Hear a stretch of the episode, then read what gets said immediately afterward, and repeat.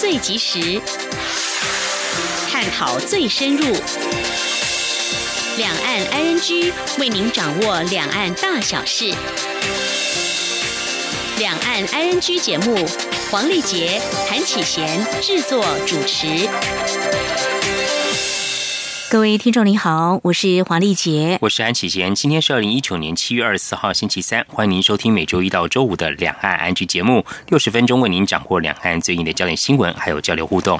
今天节目当中，稍后先来关心新闻，重点包括了抗议中国国防白皮书，陆委会表示军武扩张破坏和平；亚洲滑冰经典赛主办权遭到取消，体育署表示一定会捍卫国家尊严；非洲猪瘟阳性检验出比例，中国又居冠，陆委会表示不排除。中国非洲猪瘟进入第二波的疫情，光复元朗蓄势待发，香港反送中活动将接连登场，持续到八月中。关心案新闻过后，今天的话题安居单元关注九十一岁的中国大陆国务院前总理李鹏二十二号在北京病逝。李鹏在一八九。一九八九年五月发表强硬谈话，并签署北京建立，最后发生六四天安门镇压事件。而李鹏一生还有哪些受到争议的批评，以及需要关注的地方？我们稍后访问两岸关系研究学者吴汉解析说明。而在政治焦点过后呢，在今天我们也要带你一起来关心中国大陆成都秋雨圣约教会信徒廖强一家六口持医疗旅游签证逃离中国，最终目的是前往美国寻求政治庇护，而他们一家也成。为秋雨教会中第一批逃往台湾的案例，乐会表示，虽然目前处理中国大陆人民来台申请庇护机制尚未完备，但是政府会依据人权普世价值和国际惯例进行妥善处理。稍后记者张婉竹的专题报道将会告诉您，究竟是什么样的因素让廖强一家决心放弃一切出逃。好，接下来我们先来关心今天的重点新闻。轻松掌握的新闻，I N G。中国国防部今天发表新时代中国国防白皮书直播。根据中国官方发言人表示，这是一九九八年以来第十部中国国防白皮书，全部共有两万七千多字，以英文、西班牙等八种语文在全球发表。不过，在记者会上，发言人吴谦并没有提到关于台湾或香港内容，但提到了坚持维护国家主权与海洋权、反分裂斗争。中国从一九九八年到二零一年间，每两年会发表一次中国的国防白皮书，但二零一三年后没有发。发表白皮书，而是发表中国武装力量的多样化运用白皮书。之后，在二零一五年发表中国的军事战略，二零一七年发表中国的亚太安全合作政策。在二零一五年的中国军事战略中，曾经针对台湾问题提到，国家统一是中华民族走向伟大复兴的历史必然，还指责台独分裂势力是两岸和平的最大威胁。二零一九年的最新新时代中国国防白皮书则强调，坚决捍卫国家主权、安全、发展利益是新时代。中国国防的根本目标，坚持永不称霸、永不扩张、永不谋求势力范围，同时为巩固中国共产党领导和社会主义制度提供战略支持，为捍卫国家主权统一、领土完整提供战略支撑。而根据路透社的报道，中国国防部在今天透过国防白皮书声称，美国透过扩大国防支出和军售台湾，破坏全球战略稳定。美国国务院是在日前宣布批准两项对台军售，总价值超过。二十二亿美元白皮书内容，并且指称台湾相关议题变得越来越严峻，而台独分裂势力始终是台海和平稳定最大现实威胁。中国不承诺放弃使用武力，保留采取一切必要措施的选项。中国发表新时代中国国防白皮书，陆委会今天对于这个白皮书规则我政府的诸多谬论表达抗议，而且对北京当局假借两岸议题扩张军武、扬言对台动用武力的做法，也坚决表达反对与谴责。陆委会表示，中共挑衅行为不但冲击两岸和平，也已严重违反国际法和国际关系的和平原则，更挑战区域安全秩序，造成周边国家的不安及忧虑。请听记者王兆坤的报道。陆委会表示。台海和平与区域稳定的最大威胁，就是中共始终不放弃武力犯台。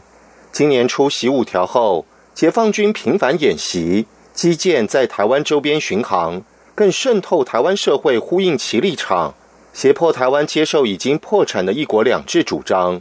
中共这些操作反民主、反和平行径，以及进一步诉诸战争的企图，才是造成台海与区域情势紧张的主因。陆委会要正告中共认清事实：中华民国是主权国家，台湾从未属于中华人民共和国。陆委会指出，白皮书发表记者会上还暗示将动用解放军处理香港议题，企图重现六四镇压。国际社会应对此表达关切。陆委会副主委邱垂正说：“我们认为中国共产党此言永不称霸及扩张，一切军事建设都是为了和平这些理由，但是我们追究其根本，全是武力侵犯的谎言。谎言，我们呼吁国际社会要严肃关切并抵制。”陆委会强调，中共长期以来昧于事实。利用政军手段试图压迫及消灭中华民国，以严重侵犯台湾人民自由选择意志及生命财产安全。我政府责无旁贷，将持续强化自我防卫能力与民主防护，坚定捍卫国家主权与民主体制，坚守两千三百万台湾人民自由选择未来的权利。呼吁北京当局及早放弃使用武力等非理性恶意手段，改善两岸关系。理性处理香港等议题，真正做到区域负责任的一方。中央广播电台记者王兆坤台北采访报道。相关焦点：美国联邦参议院二十三号通过国防部长艾斯培任命案。艾斯培日前出席参议院军委会听证会时，曾经对中国未能放弃对台使用武力、共军在台湾附近演习表达关切。他也支持美国对台军售。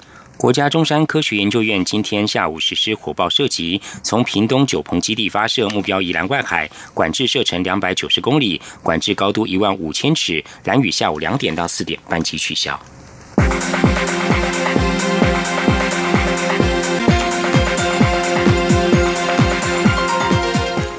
针对中华民国滑冰协会主办二零一九年亚洲公开花式滑冰国际经典赛台北站遭到无预警取消，教育部体育署今天表示一定会协助滑冰协会向国际滑冰总会表达抗议，并且提出申复，也会请中华奥会和外交部协同捍卫国家尊严。今天记者江昭伦的报道。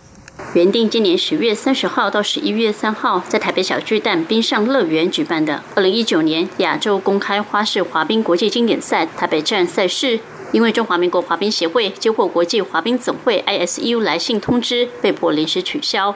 原定赛事时间改在中国大陆东莞举行。教育部提署表示，初步了解，ISU 在三月底的官网行事历上确实载明十月赛事将在台北举行，滑冰协会也据此展开相关筹备工作。但到了七月二十二号晚间，ISU 官网行事历上突然更改，指十月赛事将改在中国东莞举行。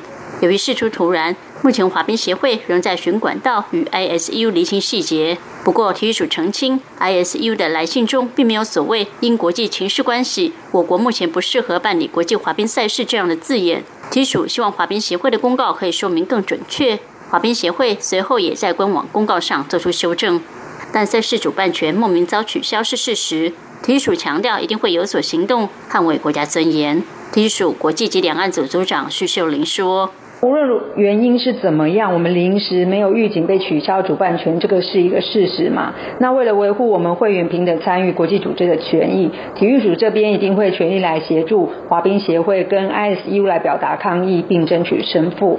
当然，同时也会请外交部、中华奥会提供必要的协助，共同来捍卫国家的尊严。教育部长潘文忠在获知消息后也表示，体育署和滑冰协会正在深入了解被突然取消的原因。如果是政治因素干预体育，对我国来说非常不公平。体署和滑冰协会将尽速向 ISU 提出申复，并表达严正抗议的立场。中国电台记者张超伦台北采访报道。原定十月在台湾举办的二零一九年亚洲国际花式滑冰经典赛台北站临时遭取消，行政院今天二十四号对此表示错愕，并且强烈抗议。行政院支持中华民国滑冰协会向国际滑冰总会提出申复，而且要求说明取消主办的原因。外交部今天则指出，对中国再次介入国际 NGO 组织，不当施压取消台湾主办国际赛事的蛮横行径予以强烈谴责。外交部指出，中国恶意打压台湾民间组织参与国际活动的。霸道举措只会再次引起台湾人民对中国憎恨。外交部重申，政府一向捍卫民间专业团体举办国际赛事、参与国际活动，将持续与相关部会合作，并积极提供协助，以共同维护民间组织主办和参与国际体育活动以及选手的平等参赛权利和尊严。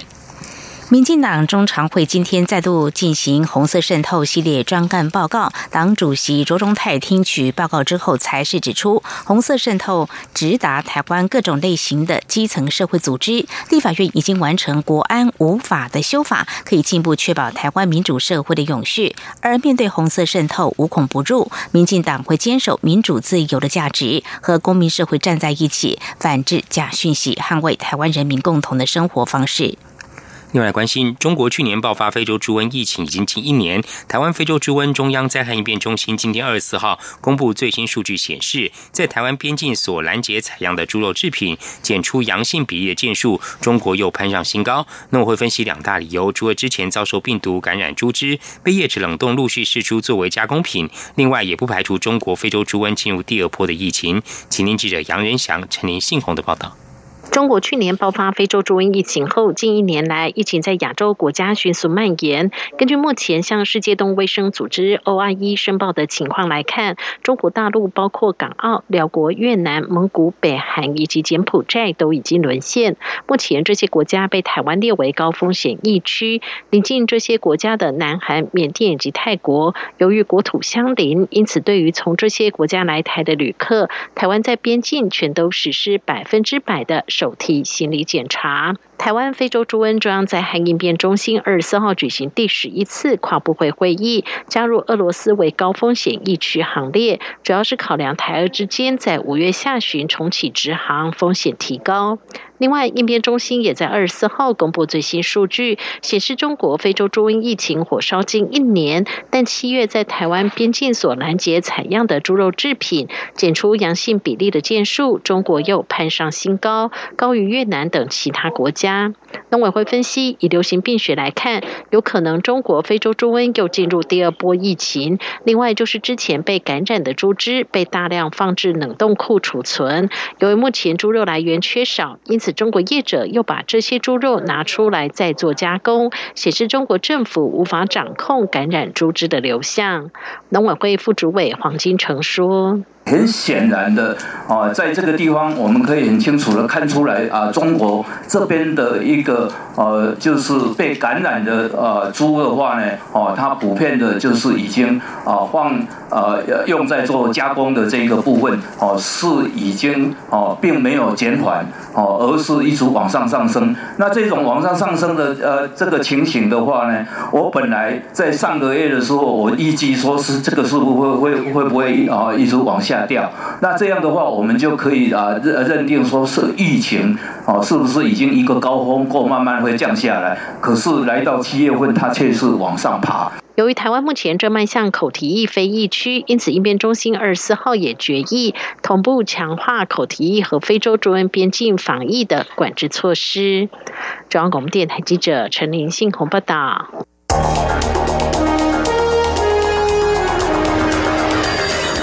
敏锐的新闻嗅觉，延伸您的视野，让您听到最硬的两岸焦点。连线访问这次随团出访的央广记者王维婷。是的，今天在大陆福建平潭举办了一场两岸关系研讨会，对世界经济与亚洲会产生哪些影响呢？其中五百个是感染艾滋病的孩童，那分散在呃广东。从正经情势分析。两岸交流观察到新闻现场直击，两岸 ING 有最多元的声音、多面向的观点以及最专业的剖析，请收听每周一到周五晚间六点到七点，由中央广播电台新闻部黄丽杰、韩启贤制作主持的《两岸 ING》。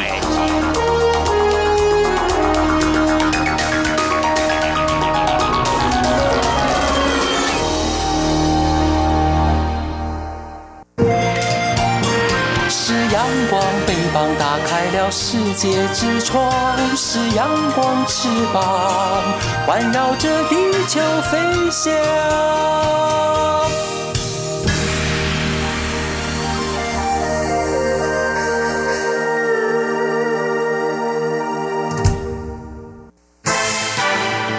轻松掌握的新闻，I N G。关注国际焦点，蔡英文总统日前出访加勒比海友邦，主题是自由民主永续之旅。蔡英文总统在今天在总统府接见了日本台湾交流协会会长大桥光夫的时候，他致辞表示，善尽国际义务，为世界带来更多贡献，是台湾也是日本的目标。因此，台日可以一起合作和投资，促进更多国家的永续发展。请听记者王兆坤采访报道。蔡英文总统接见日本台湾交流协会会长大桥光夫，致辞时首先向大桥表达对于京都动画纵火事件的哀悼之意，希望伤者早日康复，死者家属的伤痛也可以被抚慰。总统表示，G20 峰会六月底在大阪举行，在首相安倍晋三领导下，日本成功推进许多重要国际事务，而善尽国际义务。为世界带来更多贡献，则是台日共同目标。希望双方可以一起合作。总统说：“那么几天前，我才刚结束访问加勒比海友邦的自由民主勇士之旅。我认为台湾可以和日本一起合作，一起投资，促进更多国家的永续发展。”总统指出，台日友好关系随着经贸与文化往来不断深化，像是我方修正海关进口税则。让日本产品享受到降低关税的利益，总统说，在国内，呃，对民众来讲，呃，日本的产品是我们呃台湾人民日常生活中常常爱用的。总统还提到，下个月在台湾举办的亚太国会议员联合会年会，期待日本国会议员代表团的参与，进一步增加台湾、日本、印太区域的国会议员交流。总统表示，未来会继续深化台日伙伴关系，也会为 CPTPP 的谈判做好准备，期盼在大桥光夫的协助下，这些重要合作都能持续往前推进。中央广播电台记者王兆坤台北采访报道。驻泰代表处从曼谷市中心搬到曼谷北边，今天二十四号举行落成庆祝典礼。驻泰代表童振源指出，自一九七五年以来，驻泰代表处一直租用办公大楼。四十多年来，在历任代表努力下，终于能够获得泰国政府同意，以驻泰代表处名义购置自有馆产。这是台湾在东南亚第一个以住处名义购置的馆舍，在没有正式外交关系的情况下极为不易，证明台泰两国实质关系有着长足进展。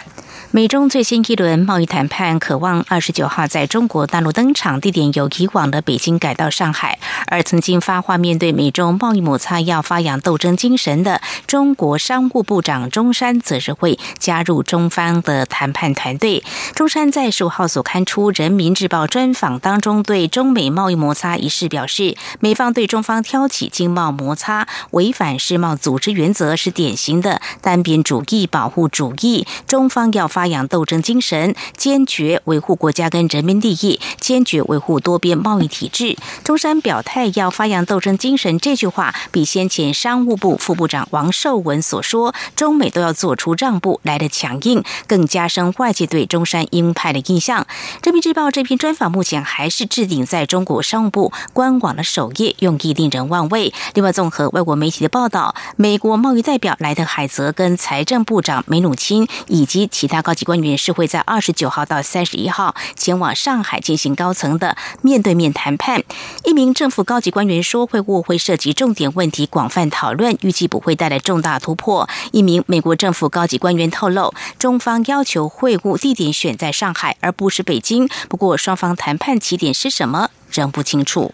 美国联邦调查局 FBI 局长瑞伊周二在参议院司法委员会作证时表示，中国是美国面临的头号谍报威胁。瑞伊说，中国正试图窃取美国经济主导地位，FBI 正在进行一千多起知识产权盗窃调查，几乎都指向中国。目前没有哪个国家比中国对美国构成的谍报威胁更严重。瑞伊强调，中国正试图踩着我们爬上经济发展阶梯。在最近几年，因参与中国窃取机密而被逮捕的人快速增加，包括企业和国防机密。美国政府表示，这种问题因中国所谓的“千人计划”而更新恶化。中国提供金钱奖励给海外的中国专家，让他们把先进科技带回中国。基于这种关切，对有意到美国的中国研究人员，美国已经紧缩签证的发放。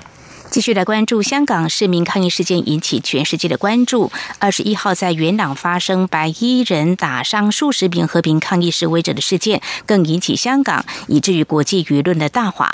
特首也表示要严惩肇事者。英国国会跟美国国务院都表态要求香港能够尊重言论集会自由。不过，中国大陆外交部在昨天说，美国在香港的时代当中扮演的角色，并希望美国能够收回香伸向香港的黑手。反送中运动今天延烧到澳洲昆士兰大学，数十名香港学生上午在校内举行反送中集会，遭到数百名中国学生包围反制，期间爆发肢体冲突，严重口角，惊动警察赶来协调处理，双方才散去。而另一方面，十多名示威者今天早上响应网民在网络上发起不合作运动的号召，在港岛地铁金钟站阻碍列车行走，造成港岛线地铁一度被瘫痪，延误十到十五分钟。事后至少有五个人被警方带。走，有市民批评他们的做法，有人表示理解。另一方面，在元朗暴力事件之后，香港民众计划二十七号在事发地举行光复元朗行动。除这场集会，相关抗议活动也将会持续登场。目前为止，已经排到了八月中旬。有鉴于香港近期不断出现反对修订逃犯条例的示威冲突，一些国家近日相继对港发出旅游警示。网络上资料显示，爱尔兰外交部已经把香港的安全程度列作第二级及高度警戒。另外，根据无线电视台报道，日本及南韩驻港总领事馆也分别向在港国民发出警告，提醒他们避免到可能有危险的地方。此外，警示提示拍摄活动场面也有机会刺激示威者。焦点回到台湾免税烟品案发生之后，国安局前局长彭胜竹请辞获准。蔡英文总统今天任命退辅会主委邱国正出任国安局长，期许他全面检讨现有各项制度，整顿人员管理，落实国家安全工作各项要求。以上就今天重点新闻，稍后进行话题安居。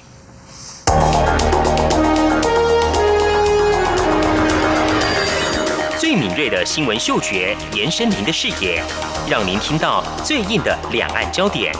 连线访问这次随团出访的央广记者王维婷。是的，今天在大陆福建平潭举办了一场两岸关系研讨会，对世界经济与亚洲会产生哪些影响呢？其中五百个是感染艾滋病的孩童，那分散在呃广东。从正经情势分析。两岸交流观察到新闻现场直击，两岸 ING 有最多元的声音、多面向的观点以及最专业的剖析，请收听每周一到周五晚间六点到七点，由中央广播电台新闻部黄丽杰、韩启贤制作主持的《两岸 ING》。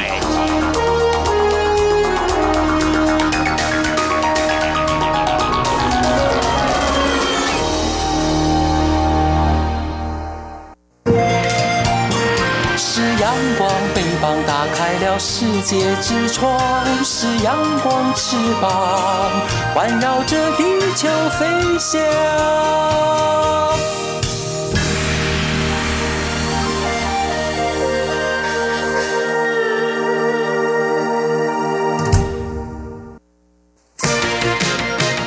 您最想关心的话题，ING。这里是中央广播电台，您现在所收听的节目是《两岸 I N G》。九十一岁的中国大陆国务院前总理李鹏二十二号在北京病逝。李鹏在一九八九年五月发表强硬谈话，并签署北京戒严令，最后导致六四天安门镇压事件。此外，李鹏还有哪些受到争议，还有需要关注的地方呢？相关议题，我们在今天访问两岸关系研究学者吴汉来解析说明。非常欢迎吴老师，你好。两位主持人好，各位听众朋友，大家好。老师您好，老师出生于一九二八年，李鹏啊，从苏联留学后返回大陆，进入了电力系统任职，自此踏入了官场。从一九八七年到一九九八年间，李鹏担任了中共政局常委、国务院代总理、总理之后，还担任了全国人大常委会委员长，到二零零三年退休。老师，您观察跟了解，李鹏在中共官场中能够担任到国务院总理，还有全国人大常委会委员长，有哪些我们需要关注的地方呢？我觉得李鹏从进入中共的这个整个公务系统啊，嗯，一直到最后他担任到人大常委会委员，算是一个非常平顺、非常稳定的一个一个发展。嗯，大概在中共党内也很少人有人能像他这样的一个际遇。那当然，这个过程里面我们也一定要在官场上嘛，就难免一定要碰到贵人，嗯有贵人提携，他的路子会走得比较顺利。那当然，这个贵人呢，还是因为他本身他是一个所谓革命先烈的后代，所以让他会有这样的一个机遇。他是遇到了哪些人，在他官场上对他一路的往上升职有很大的一些帮助呢？因为他的父亲是在早期在搞这个地下党的时候就牺牲掉了，那所以他算是说在中共来看，他是一个革命先烈的一个后代。嗯哼。那么因为他是有革命先烈的后代，所以当时这个邓颖超，那么就把他们这些所谓革命先烈的这些子女啊。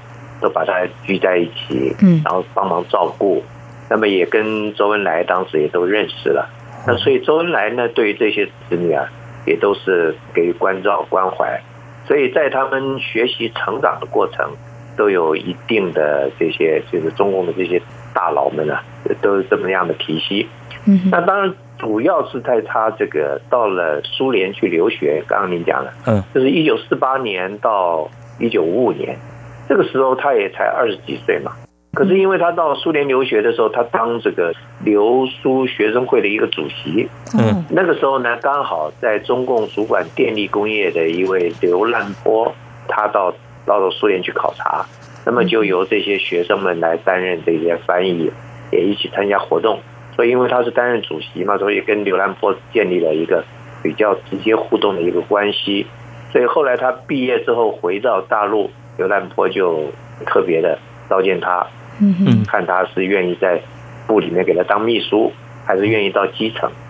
那因为李鹏他受这个革命情高的影响嘛，当然是第一志愿就是下基层去服务，所以就派到了东北。所以我认为是因为在他的这个人生发展的过程里面，一个有周恩来跟邓颖超夫妇的赏识。另外还有一个就是电力工业部的这个刘兰波，这个的一个赏识，所以让他在后面的过程里面，哎，看起来是比较平顺的。是，就诚如老师你所提到的，看来是一些际遇的非常的平顺，有些贵人的提携哦。那么刚才老师你有提到说，他有前往苏联去留学，后来进入到公部门了。因为接下来我们要谈的是，我们如果翻查这个李鹏的一些相关的一些报道，我们会看到说，李鹏医生的评价跟六四天安门事件，还有三峡工程跟电力事件这个息息相关哦。我们首先来谈这个在六四事件当中啊，那么在一。一九八九六四事件之前，李鹏发表五一九的强硬谈话，五二零签署北京戒严令，最后导致六四天安门镇压事件。所以我们想请老师来跟我们说明一下，就你所了解李鹏在六四事件当中，你认为他所担任的角色，还有到底有哪些是引发争议跟批评的地方呢？我觉得这也要看一下，就李鹏当时的年纪跟他说。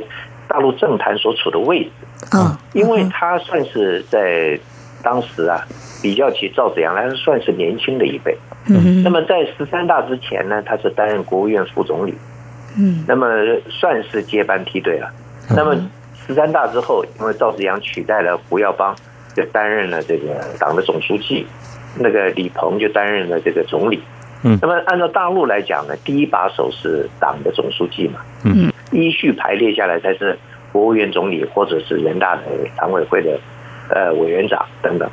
那么，所以到了那是一九八八年，就是一九八八年担任总理，一九八九年就面对到了这个天安门事件，那么就变成那在这个之前，李鹏并不是独当一面，在政治上并不需要独当一面，他只是就比方说在电力工业上面，他去他去发挥他的这个专家专长的。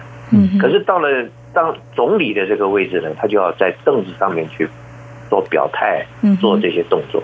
那么，所以我认为，那么在当时的大陆内部啊，特别是在中共内部，在这个面对改革开放，有一股势力就是宁左勿右，就是在意识形态领域，就是在政治领域里面，这个宁可是左一点。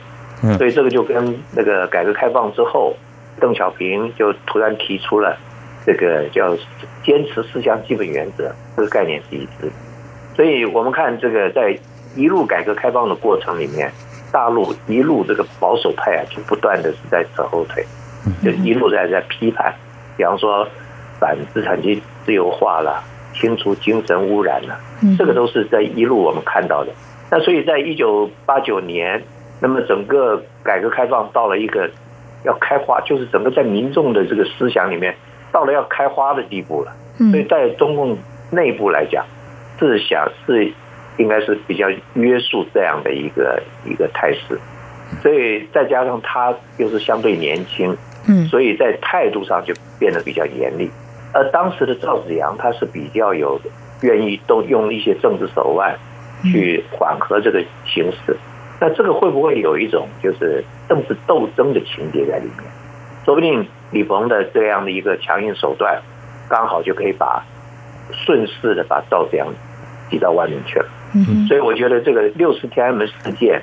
在整个现在我们的历史来看，它当然是一个悲剧了。嗯，但是在中共内部来讲，所谓的强硬派跟温和派之间，他们也是一个解不开的结。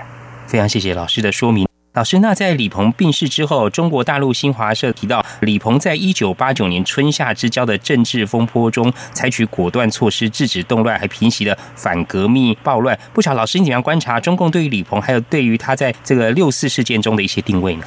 我认为从一个这个就是观察政局的角度来看，当然是稳定是第一优先的嘛。就是在我们来看，我们说，哎，这个是不是民主化或干嘛？可是对中共来说，它是政局能够维持稳定的是第一优先的。嗯。那么刚好呢，现在我们又看到现在在香港好像又变成一个乱局。嗯。那所以回过头来，那当中共在处理李鹏的评价的时候，他那个时候不管是手段是不是过于粗暴或干嘛？最后看到的一个结论就是恢复了秩序，然后恢复了稳定，然后争得了中国大陆又二三十年的一个发展。我认为这个中共在官方来来评论这个事情的时候，他会用这样的一个角度，而不是他他们比较不会去用民主人权这样的角度来看这个问题。是，那么有关中国国务院前总理李鹏，那么病逝之后呢？新华社的讣告指出，李鹏在六四事件当中采取果断措施制止动乱。那么以我方的这个态度立场，陆委会是对此表示呢，对于中共无法正视错误，真诚悔过，深感遗憾哦。那么持续呢，相关的我们从另外一个角度来做一些观察哦，就是刚才有提到说，李鹏在总理任内，其实他是有主导这个三峡工程的哦。那呃，在一九九二年，李鹏向全国人大提交三峡工程议案，我们看到有些资料显示有一百多票反对哦，六百多票弃权。就老师您来观察这个三峡工程案呢？其实最近也有人在关注这个这个工程了哈。当然这是不一样后续的哦。呃，你觉得在当时是引发哪些质疑跟争议呢？最主要的就是环境的一问题，就是在大概在上一个世纪的八零年代以后啊。全世界对于大河流域上游建大坝这件事情是持负面的意见的，因为在上游一旦建了一个大坝，在整个中下游的这个生态系统啊，全部会被就死掉了。嗯哼，因为本来一个河流它会有这个水流，嗯，然后定期的泛滥，会带来整个流域的一些农业发展啊或生态的一些成长。但是，一阻断了之后，比方说有一些回游的鱼类啊，它就没办法回游了。嗯。那么，或者是说，因为防洪嘛，它已经就是中下游再不泛滥了，所以整个的流域就变成是，比方说像尼罗河上游的一个雅斯文高坝，嗯嗯，就是会呈现这么一个情形。所以，对于在长江上盖这样的一个拦水坝，是有不同的意见的。所以当时争论也非常大。但是呢，李鹏因为他是担任总理嘛。嗯，他在主导的这个整个，那么会比较从发电的角度来看这个问题，因为他的过去的专长就一直是这个电力系统嘛，所以他是他认为大陆这个时候在能源上，在北方是火电嘛，在南方呢基本上是没有没有什么电，只能靠水力发电。是，那如果能把三峡大坝盖起来，能够做充分的利用，对于东南半壁江山的这个水电。包括又是在上海的这些电力系统的供应啊，应该是有很大帮助的。嗯，我们知道在三峡里面那个，就是在水电发电系统的装机容量就达到一千八百五十万千瓦，嗯，这个是非常大的，所以它应该是呃输送到上海都不予匮乏的。那所以这个我认为是从发电专业的角度来看，应该是觉得这是一个势在必行的，而且水电基本上对于这个空气污染，它也是相对干净的，嗯，它不像那个华北的火力发电，然后一一一动了火力发电，哇，那整个空气污染。水力发电它是相对干净的，但是问题是建了大坝，就像我刚刚前面报告的，嗯，那么它就是整个生态系统、整个流域都会受到影响，嗯，或者甚至于地质会不会受到影响？那这个都是有待观察的，因为这个东西变成了呃留着给后世子孙去承担的一个东西，而且按照长江这样的泥沙的流量，在大坝底下一旦把它拦阻掉了。那么整个大坝它的使用年限会使用多长？将来会不会整个淤积起来？比方说，这个水一筑起来之后，有很多历史文物都盖在水里面。那我跟有些朋友讲，我说不是盖在水里面，将来是盖在土里面去了。嗯因为它的长江上游的这些泥沙下来的时候，慢慢都垫在这个水库里面。嗯嗯。那所以这个是将来后代子孙要面对的一个问题。所以我觉得当时他去建这个坝的时候，坦白讲是有很多争议的。但是因为在中共的这个决策系统里面，他就是按照党的意思来做嘛。那那李鹏又是总理，所以基本上就让这个案子通过了。那么案子通过，当然这里面会不会有利益的问题？这个我想这是呃我们想当然，因为那么大的工程，不管是土木啊，或者是机电啊，里面那个。都是这个采购啊，各方面那个含的利益非常大的。嗯，老师，您刚刚谈到说李鹏因为专长在电力系统哦，他也长期在这个电力系统单位担任要职哦，因此家族的事也进入了相关的体系。那究竟引发了哪些的批评跟争议呢？因为他的他有两个儿子，一个女儿。嗯，结果呢，一个儿子一个女儿呢，很早的就进入了电力系统，而且也就去扮演了很重要的角色。一个叫做李小鹏，一个叫李小林。那么相对的，在这个就是大陆有一些企业，比方说甚至于是官方或半官方的这些企业里面，他们去担任要职。那么当然这里面就涉及到很多贪腐的问题了。嗯嗯。也就是李鹏家族在吃电力系统，在大陆我们晓得，在这个大陆的领导人，很多人都是分管哪一块，比方说电信是由哪一个领导人负责。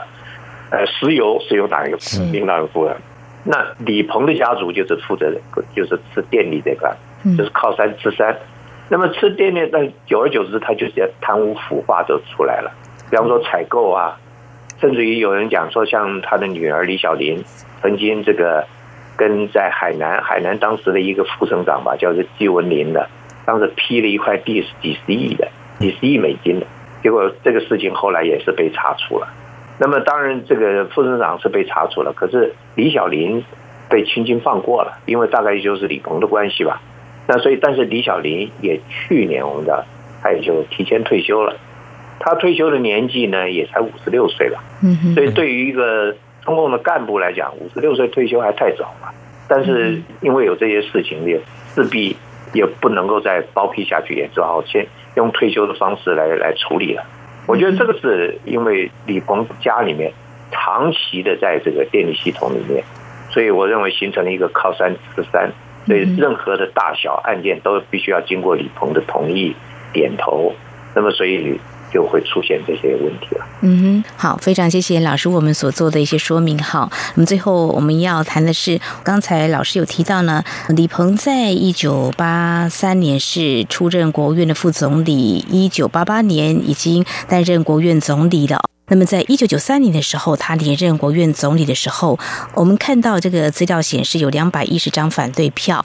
呃，如果对照历任的一些领导人，在中共政坛应该算是十分少见吧？到底有哪些原因？是不是像刚才，比如说他主张一定要主导这个三峡工程，这个发电为主？除了这个之外，到底有哪些原因会出现有这么多张的反对票呢？老师，我觉得，当然第一个就是关于六四这件事。哦，六四。六四因为发生之后，虽然在中共内部已经把它当做这个一场风波，一场政治风波，但是有一些人对这个事情不以为然的，当然会投对李鹏当时的强硬的立场会不予认同的。那另外一个就是您刚刚讲的这个三峡大坝的这个事情，因为这个事情已经讨论过若干年了。那么在当李鹏的态度就是极力的要来来促成嘛，所以一九九三年的时候，那当然在刚好他要任再任国务院总理的时候，大家也会有一一些质疑的声音。但是这些东西啊，都我们讲就是中共的体制就是这样，嗯，你就是呃有部分的人会表达不同的意见，但是整体上呢，他还是还是算是轻松过关了，嗯。啊，所以最后我们就看到这个六四的事件一直也没办法平反，那一直到这个三峡大坝也现在目前也都完工了。嗯，非常谢谢老师今天针对九十一岁中国大陆国务院前总理李鹏呢，在二十二号于北京病逝。为我们回顾李鹏的一生，他有一些相关的争议事件，还有哪些我们需要关注的地方，为我们做详尽的观察跟解析。非常谢谢吴汉老师接受我们访问，谢谢您，谢谢，非常谢谢吴汉老师，谢谢您。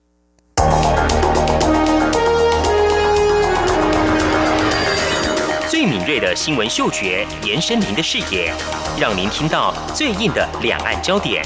连线访问这次随团出访的央广记者黄维婷。是的，今天在大陆福建平潭举办了一场两岸关系研讨会，对世界经济与亚洲会产生哪些影响呢？其中五百个是感染艾滋病的孩童，那分散在呃广东。从正经情势分析。两岸交流观察到新闻现场直击，两岸 ING 有最多元的声音、多面向的观点以及最专业的剖析，请收听每周一到周五晚间六点到七点，由中央广播电台新闻部黄丽杰、韩启贤制作主持的《两岸 ING》。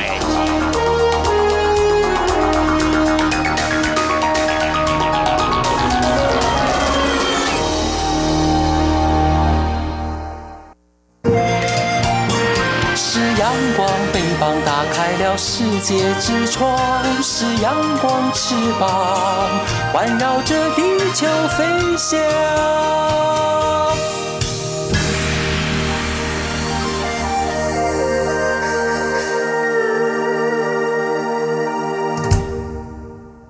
这里是中央广播电台，您现在所收听节目是《两岸 ING》。去年年底，中国当局强力扫荡基督教家庭教会，成都秋雨圣约教会信徒受到前所未见的压迫。信徒廖强一家六口，七月四号持医疗旅游签证逃离中国，最终目的地是前往美国寻求政治庇护。而他们一家也成为秋雨教会中首批逃往台湾的案例。洛会随即表示，虽然目前处理大陆人民来台申请庇护机制未完备，但政府会依据人权普世价值与国际惯例进行妥善处理。究竟是什么因素让廖强一家决心放弃一切出逃？请听央广记者詹婉如的专题报道。妈妈，这个会电话，阿姨的录音机，你可以对着他说话哟。这是录音机，跟阿姨讲你几岁了。来自成都秋雨圣约教会的信徒廖强和妻子、两个儿子、女儿、女婿，一家六口，请旅行社代办到台湾医疗旅游十四天。七月十八号签证到期，但这次的家庭旅游过后没有打算回家。二十一号，他们在台湾北部的一间教会里接受央广专访。一家之主的廖强说：“筹划时间很短，甚至有些仓促，但他一定要离开中国。”如果我没有领养的那个孩子呢，我也不是很怕的，知道吗？因为他们会把孩子这就抢。他他说我们的孩子是在邪教的家庭里面是这样的，你知道吗？邪教他就要救孩子了嘛，知道吗？哦，就哦这样子分离呀。呃，问题是亲生的，他们还是知道回来吗？那是亲生的，像我领养的才三岁，一拿走就回不来，你知道。时间回溯至二零一八年十二月九号晚间，中国当局开始大规模扫荡成都地下教会。秋雨教会内上百名信徒遭到讯问，牧师王怡同月十四号被逮捕，至今已经超过七个月。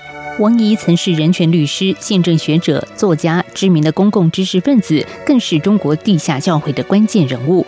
他和妻子蒋蓉被捕后，遭控涉嫌煽动颠覆国家政权罪。王怡被关押至今，律师始终无法与王怡见面。而蒋荣则是在指定居所监视居住六个月期满，六月十一号获得保释。包括王怡在内，秋雨教会上有长老等五人仍被拘禁当中。幺二零九大抓捕行动过后，教徒的日子没有一天好过，被传唤问话已经是家常便饭。事件最初几个月，廖强家门口甚至被摆放了张沙发，二十四小时受人监管。实际上，每次传话的时候还是紧张，在路上的时候，他们带上车的时候，两个人就夹在中间这种，然后你不知道什么事，调查什么事，他就呃什么时候信的教，哦家里有什么人，然后然后他有些就是呃诱导性的问，王一牧师，你他说你们的教会的领导人是谁？然后我就说我们没有领导，我们的领导是耶稣。他的意思就是王一是我们的领，他想把这个导向那个政治性的东西去，知道吗？所以还有很多这样的。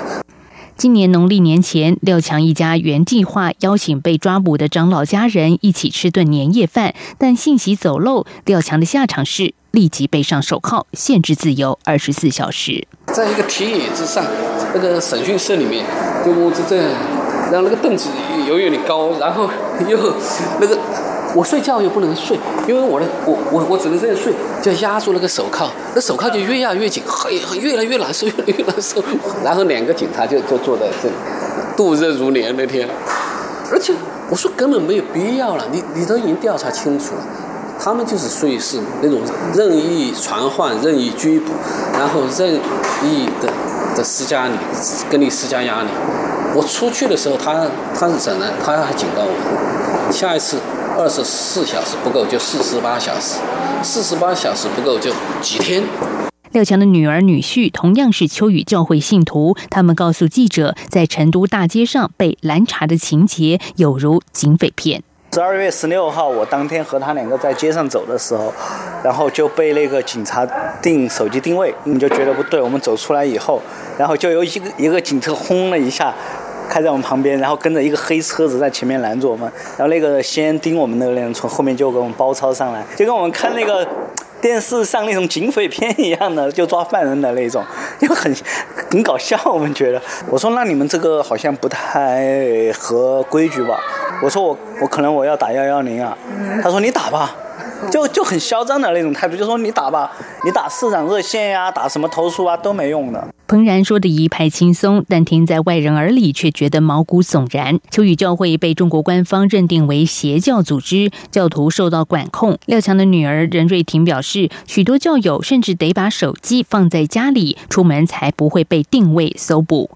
房东受到警方强力威胁，也不敢再把房子租给邪教成员。彭然因此被迫多次搬家。对，搬家是他们就是最最常用的一种手段。但是其实搬家还好，就像王一牧师说的，就是给我们三个锦囊嘛，对吧？就是随时搬家。随时坐牢，坐牢，随时殉道。对，你在中国一定要怀着这样的心情，你才有办法喜乐的生活下去。廖强说，许多事情他可以忍，但是对于孩子可能被官方强行带走的骨肉分离，他不能忍。我这个孩子他不是健康的，他是残疾的，呃，他是残疾的，然后因为他是在右手臂上有一个。很大的一个十十公分的一个纤维肉瘤，恶性的就是癌症。父母可能看了生下来就下了，然后就给他就给他甩，就给他放在派出所的门口，在河南那那那是个穷很穷的一个地方。然后回回来过后都用了两个多月，他才喊妈妈，第一声喊妈妈。现在和妈妈经常是说：“妈妈，我好喜欢你呀。”哎，那个他那是口气真的好温柔啊！哎呀，啊，那他妈妈好喜欢你啊！把孩子抢走就不，对我们来说是特别大的事情，因为已经有家庭是这样的，领养四个孩子就把四个孩子抢走。幺二零九大抓捕过后，中国政府全面封查了秋雨教会的聚会点、办公室与学校，信徒甚至被迫亲子分离。廖强的三岁收养儿虽非亲生，但他不能忍受让孩子再回到育幼院。我们之前教会其实是在此之前，长期的就在一个被逼迫的环境中，不仅是我们教会，是整个中国家庭教会都是这样的一个环境。那你当然之前听说的时候，你就啊，你会觉得怎么会有这样的事情发生？那当警察真的找到你的时候，你当然又会就给自己鼓鼓劲说啊，我是基督徒，我又没有犯法，我怕什么？但后来你发现说，这些人根本也不讲法，也不讲理，生活在这样一个国家，你就是没有办法，你没有办法坚持你的宗教自由啊这些。那你当然会有一种无力感，怎么怎么讲？就是你好像只能承受眼前这一切。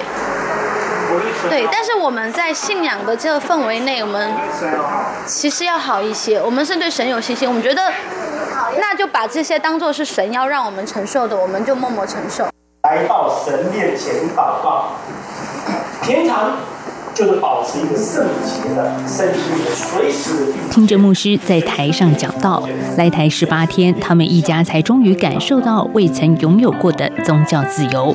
如同一般基督徒，周日早上，两个年幼的儿子上主日学，大人参加主日礼拜，中午与弟兄姊妹共享爱宴。那在大陆其实也是像家人一样，可是我们到教会的路上，我们总在警惕什么？一特别是走到教会楼下，你要看哦，警车来。来了，然后或者哦，又警察在上楼。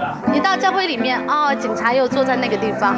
我们刚来这边的时候看到，哎，教会居然没有警察，对，还有一点不习惯。对，特别像像我们神学院或者我弟弟他们学校，就他们小孩都好像很习惯了，就是警察会来看你的学校，然后看看怎么样怎么样。没有警察看守，牧师宣教内容不需被审查，这是台湾再正常不过的事。但这却是来自于地下教会的任瑞婷从未见过的景况。现在六强一家人已经向移民署申请将签证专案延长，并在台湾教会的协助下有了落脚安身之处。在这边，现在我们基本没有什么需要用钱的地方，住宿还有吃饭都那边解决。所以我们非常感谢他，真的是，这恩典是想不到的那些，这白白的恩典，真的是就我们基督教就是说的白白的恩典，因为什么都是上帝来的，我们来这里什么都没有，这里这里也给我们预备了这么多。啊，按照圣经来说，我们就是接待远人，就是客客客要一味的款待，就好好的接待这些。啊，需要的弟兄姐妹，这是圣经给我们的教导啦。啊，所以来了我们就就就接待吧。但我们难以想象说，因为台湾很自由，台湾对宗教很自由，而且很尊重，难以想象说中国大陆这样子的做法。蔡英文总统曾在今年五月三十号出席台湾基督长老教会举行的国际宗教自由论坛时表示，台湾是印太区域宗教自由度最高的国家之一，因此愿意把台湾的经验分享给全世界。国际社会必须拿出道德与勇气，与宗教受到迫害的人们站在一起。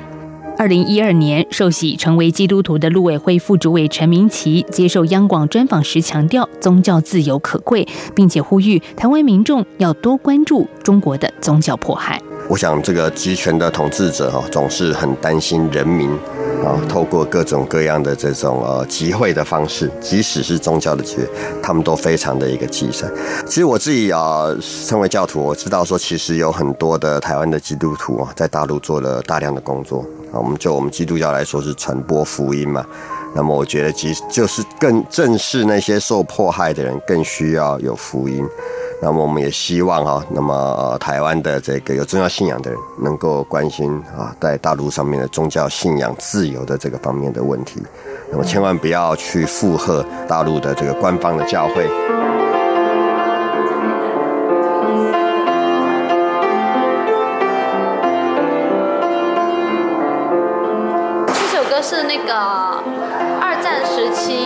一个很厉害的神学家叫彭霍费尔，也有翻译是潘霍华他写的。他当时其实也跟我们差不多，他是在狱中、监狱中写的这首歌，因为那个时候对犹太人和和宗教的逼迫也是，所以我们就在遭受逼迫之后，我们就很喜欢这首歌。在教会担任司琴的任瑞婷，坐在许久未弹的钢琴前，透过流畅的乐音宣泄被压抑七个月来教会被查封后的情绪。访谈结束前，廖强出示他的手机画面，跟记者说，在他们一家逃离中国之后，秋雨教会的教徒情况更为严峻了。我觉得，比如说公益和平安，其实它是相通的。就你，我知道很多人，很多人被洗脑，他会说：“哎呀，这是维护稳定嘛。”虽然你们没有这样做，可是。不代表别人就就没有你们这样，就没有其他的那种暴力想法啊。所以为了维护国家的稳定，就不得不这样啊，错杀错杀了你们，你们就忍一忍，就为了大家安全。很多人是这样的想法，但这是洗脑的后果。你没有公益，你不能维护基本的人权，不能维护人的基本的信仰自由，那你就没有完全的安全。他们现在通过的方法是对大多数人洗脑，然后孤立小部分人。然后把那小部分人当做敌人，批批批批，让大多数人觉得啊，你看我们的敌人被抛出去了，我们就很安全。他们通过这个方方法来维持稳定，但其实不是这样的。每个人都有可能变成那少部分人。我以前也不觉得我是这样的，那现在我就真的是这样。其实，其实我跟我太太是希望以后，呃，上帝能带领我们回到中国的话，我们是呃想回去。在中国服侍，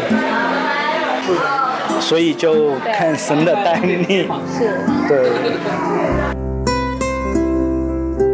受限于法令，台湾只能成为廖强一家的中继站。最终，他们期盼的是获得赴美政治庇护。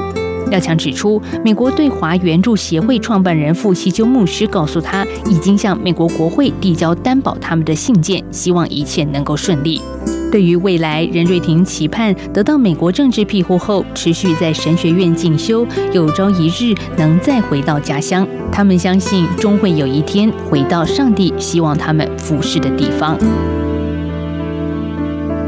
央广记者张婉如专题报道。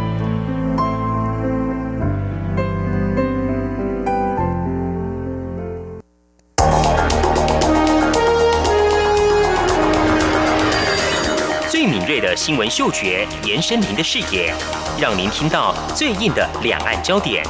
连线访问这次随团出访的央广记者王维婷。是的，今天在大陆福建平潭举办了一场两岸关系研讨会，对世界经济与亚洲会产生哪些影响呢？其中五百个是感染艾滋病的孩童，那分散在呃广东。从正经情势分析。两岸交流观察到新闻现场直击，两岸 ING 有最多元的声音、多面向的观点以及最专业的剖析，请收听每周一到周五晚间六点到七点，由中央广播电台新闻部黄丽杰、韩启贤制作主持的《两岸 ING》。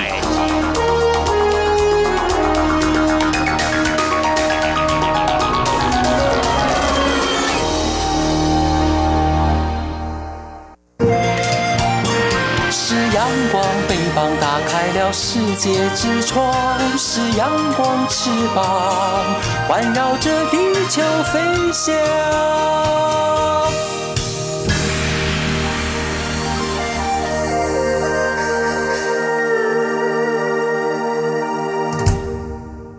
这里是中央广播电台，您现在所收听节目是两岸 ING。以上呢就是我们今天的节目内容。好，听众朋友，如果对我们节目有任何宝贵意见的话呢，都非常欢迎您随时跟我们互动交流。管道很多，您可以寄到台湾台北市北安路五十五号两岸 ING 节目收，或者利用电子邮件呢，两岸 ING 的电子邮件信箱是 ING at RTI 点 ORG 点 TW。另外呢，听众朋友也可以寄到 QQ 信箱一四七四七一。一七四零零 at qq dot com，同时听众朋友可以多多利用我们的 QQ 及时互动，两 IG 的 QQ 码是一四七四七一七四零零。另外呢，也非常欢迎听众朋友加入我们两 IG 的脸书粉丝团，在脸书的搜寻栏位上打上我们节目名称“两 IG” 来搜寻就可以了。不论是您对节目任何的建议看法，或者是收听感想，都非常欢迎利用刚刚这些管道了。今天节目非常感谢听众朋友您的收听，祝福您，我们明天同时间空中再会。拜拜。